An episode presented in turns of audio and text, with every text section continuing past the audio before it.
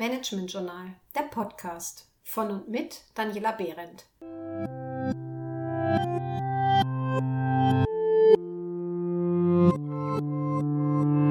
Heute zum Thema, wie das Review hilft, Ihre Projekte auf Zielkurs zu halten.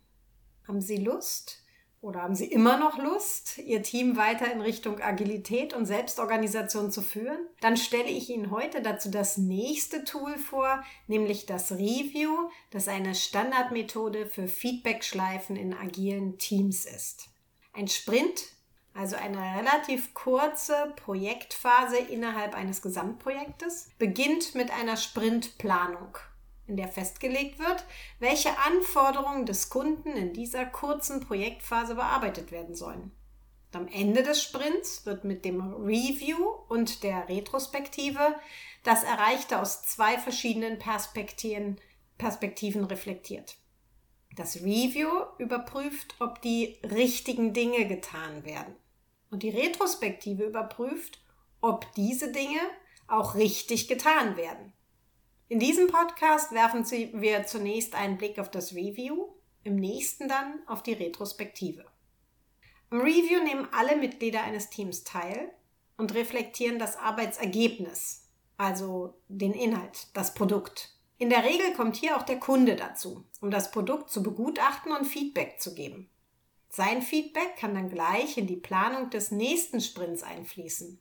So kann immer sichergestellt werden, dass am Ende des Gesamtprojektes tatsächlich das Ziel erreicht wird. Und zwar auch dann, wenn sich das Ziel, wie so oft in unserer dynamischen Welt, im Laufe des Projektes verändert. Eine beispielhafte Tagesordnung für ein Review könnte wie folgt aussehen. Wir beginnen mit der Begrüßung, dann kommt die Vorstellung des aktuellen Stands des Produktes. Wie sieht es aus? Welche Anforderungen erfüllt es schon? Was kann es darüber hinaus vielleicht noch? Und dann kommt das Feedback des Kunden zu diesem aktuellen Stand des Produktes. Anschließend überlegen wir, welche Task, die wir uns für diesen Sprint vorgenommen haben, konnten wir noch nicht umsetzen und fragen uns, sind sie noch relevant oder hat sich das Ziel verändert und sie sind vielleicht nicht mehr so relevant oder haben eine andere Priorität bekommen. Schließlich versuchen wir Verbesserungspotenziale zu identifizieren. Also stellen uns die Frage, was nehmen wir uns konkret vor, damit wir im nächsten Sprint ein noch besseres Arbeitsergebnis erzielen. Letzter Punkt ist die Verabschiedung. Die Dauer eines Reviews richtet sich nach dem Umfang der im Sprint bearbeiteten Anforderungen. Sie sollte einen halben Tag nicht überschreiten, lässt sich aber selten in weniger als einer Stunde schaffen.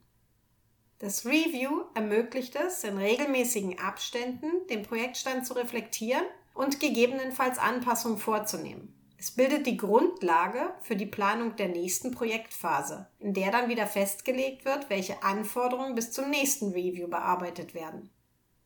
Neben dem Review findet am Ende eines Sprints auch eine Retrospektive statt. Diese reflektiert, ob die richtigen, nee, ob die Dinge richtig gemacht wurden. Hier steht also die Zusammenarbeit im Team im Mittelpunkt. Diese Retrospektive stelle ich Ihnen im nächsten Podcast vor. Bleiben Sie also neugierig.